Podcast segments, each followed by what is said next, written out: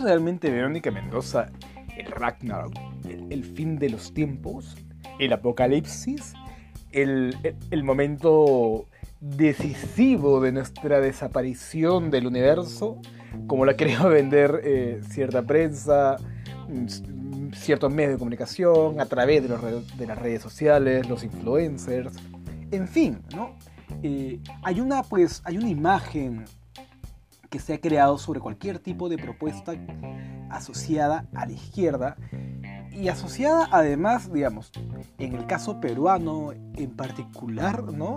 Eh, con, bastante éxito vender la imagen de que cualquier propuesta cercana a la izquierda es un proyecto eh, secreto o no tan secreto de convertirnos en un anexo de Venezuela, de repetir el proyecto político de Venezuela y convertirnos, por lo tanto, en un país tercermundista, en un país con pobreza, en un país con, con un sistema de salud hasta las huevas, ¿no? con una redistribución de la riqueza injusta, eh, pero, pero eso ya no sucede ahora.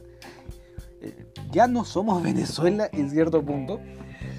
Por supuesto, hay distancias considerables. Nosotros tenemos democracia, por supuesto. El Perú, para bien o para mal, con todas las ineficiencias, con todos los errores, con todos los límites de nuestro proyecto político, somos una democracia.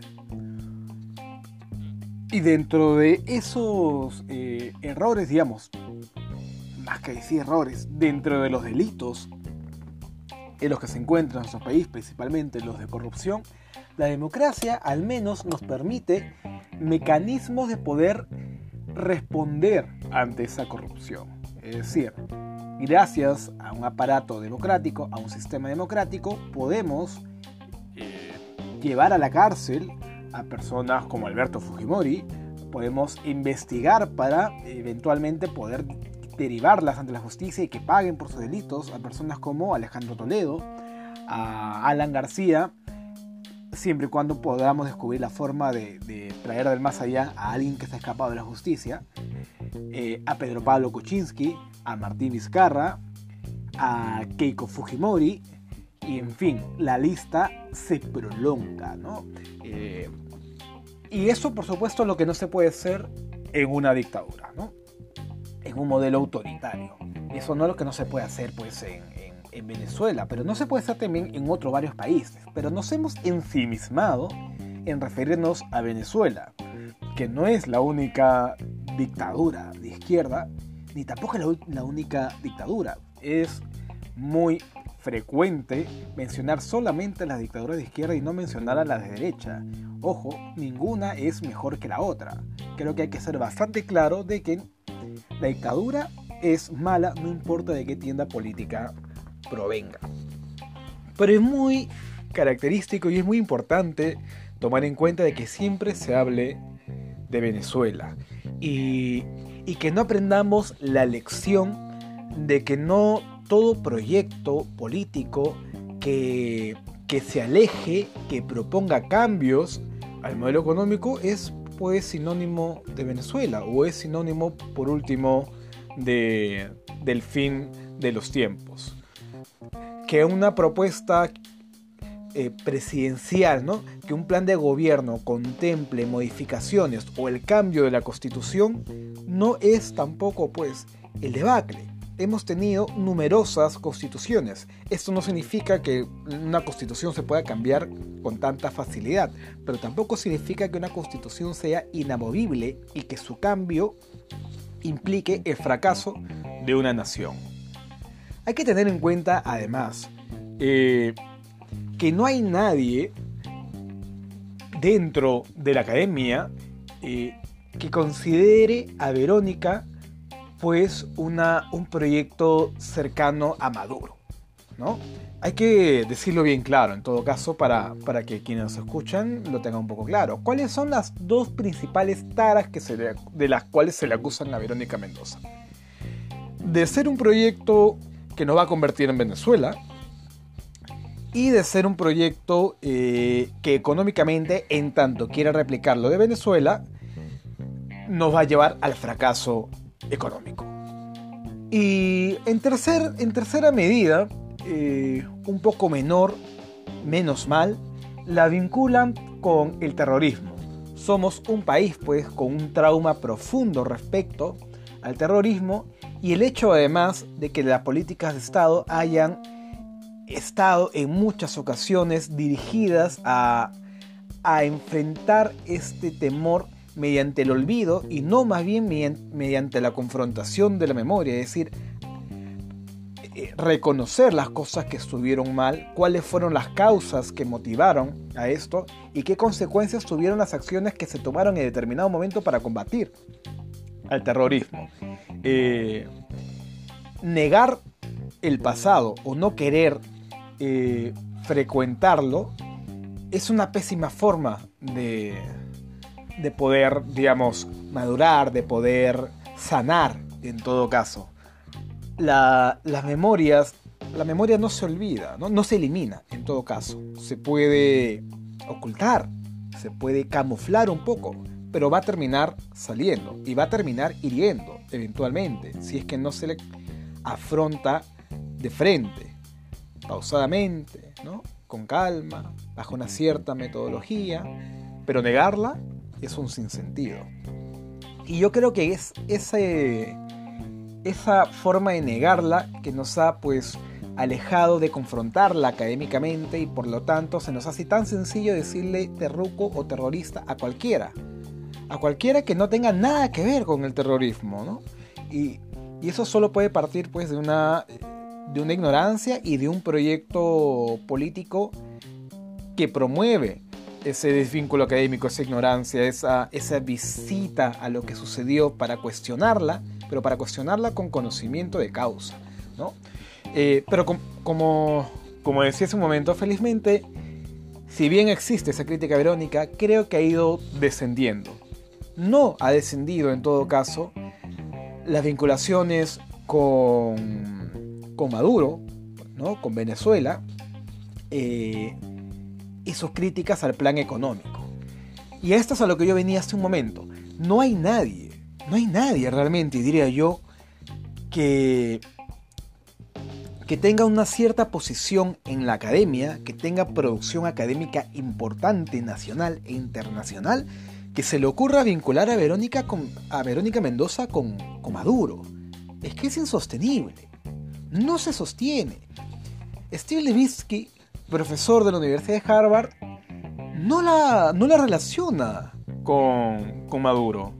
Y le parece insensato e increíble que hayamos pasado tantos años, hayamos pasado por este proceso además de la vacancia de Vizcarra y de tanta gente que salió a marchar no por Vizcarra, sino reconociendo en primer lugar los intereses particulares de los grupos políticos que vacaron a Vizcarra y defendiendo la institución, no al presidente, sino la institución en defensa de los intereses particulares de los grupos políticos que promovieron esa, esa vacancia. Y en ese momento se juntaron una gran cantidad de personas. Y parecía, parecía, por un determinado momento, de que una cierta cohesión se había logrado. Y si no una, no una cohesión, al menos una cierta madurez política para reconocer cuáles son realmente los verdaderos elementos en los cuales uno puede dirigir su crítica, ¿no? Es decir, sobre información fundada y no sobre noticias falsas, ¿no? Uno puede criticar a Mendoza una gran cantidad de, de efectos que en efecto tiene.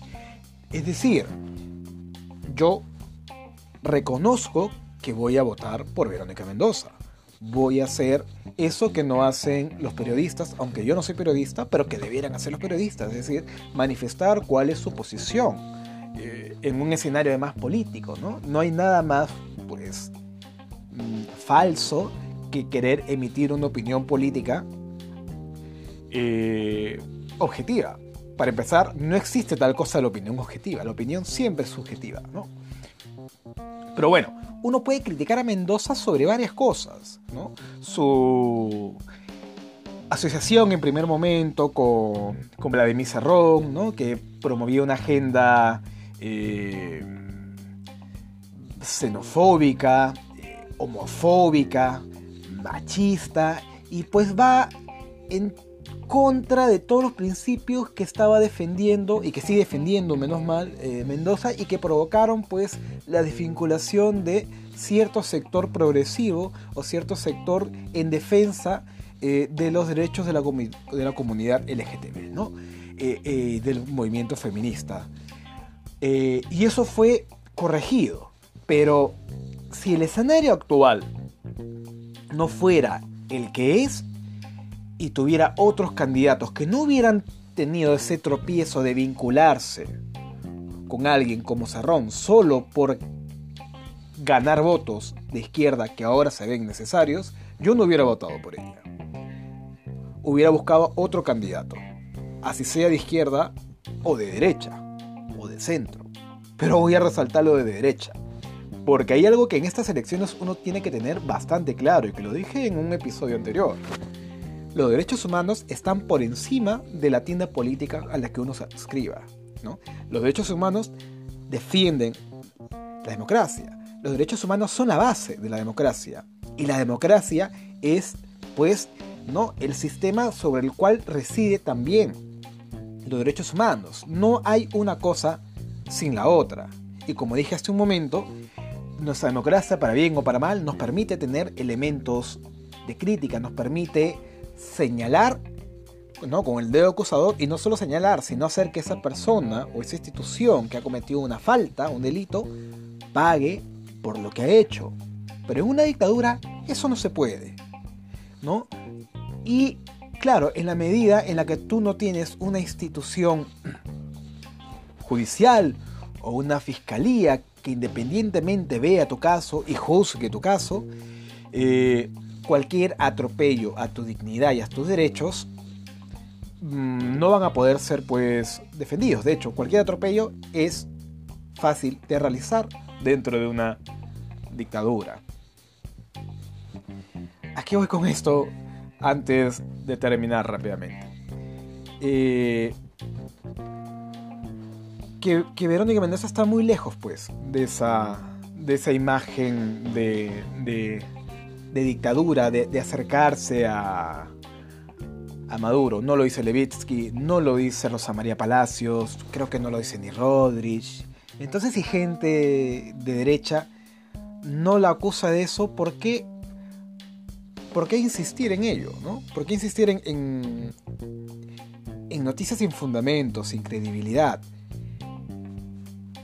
Palacios y Rodríguez sí la critican por su modelo, su plan de modelo, de, modelo, de su plan económico, ¿no? su plan de gobierno. Pero hasta eso uno puede encontrar mm, materias para, para disentir. Aquí, por supuesto, yo me coloco en la posición de la persona que va a votar, evidentemente, porque está de acuerdo con alguno de sus planteamientos, ¿no? Pero sí se entiende que hay formas para poder disentir de ella. Otra forma para disentir de ella es que esa incoherencia, ¿no? Si bien es cierto, ella no avala eh, al gobierno de Maduro y lo reconoce como dictadura, tiene en su lista congresal sí pues a candidatos que consideran que Venezuela no es una dictadura, ¿no? Como el candidato al Congreso Arturo Ayala. Y claro, esos son méritos que uno le hace pensar. Pero ojo, uno tiene que tener en cuenta esto, ¿ah? Mientras que una Mientras que una candidata a la presidencia lleva en su lista de, de, posibles congresistas a gente que apoya a dictaduras, otros candidatos a la presidencia apoyan a dictaduras o pertenecen eh, o, o, están a favor de dictaduras, ¿no? Hernando de Soto apoyó al gobierno, a la dictadura de Alberto Fujimori, y no solo la de Fujimori, sino que continuó en distintos proyectos políticos dictatoriales. Keiko Fujimori es la hija del dictador, la hija que nunca ha renegado de su padre respecto a los crímenes. No se pide, por supuesto, que, que se pelee con su padre. Se pide simplemente que reconozca que fue un dictador, que fue un criminal. Entonces, mientras que tenemos a una candidata cuyo candidato al Congreso eh, apoya una dictadura, tenemos a candidatos presidenciales que apoyan dictaduras. Entonces ahí tenemos una balanza que hay que tener bien, bien claro, ¿no? Eh, no digo que esto sea el mejor de los escenarios, pero si este es el escenario que tenemos, yo prefiero esa candidata que aunque tenga un candidato al Congreso que apoya una dictadura, saber que ella, que es la candidata a la presidencia, no lo apoya. La prefiero a ella que a tener a un candidato que sí va a la presidencia, que sí apoya dictaduras. Qué loco que nadie se haya, que nadie repare en eso, ¿no? O que nadie acentúe tanto eso. O porque eh, se le ha mm, de pronto dibujado con tanta facilidad la imagen de dictadura a la candidata a la presidencia que rechaza a la dictadura y no a esos candidatos que han, pues, trabajado con dictadores, que apoyan a dictadores. Creo que es eso lo que debemos tener en cuenta, ¿no? Para realmente tener una imagen más clara a la hora de votar. Tú puedes votar o no votar por tal o cual candidato, pero tienes que hacerlo sobre información verídica, ¿no?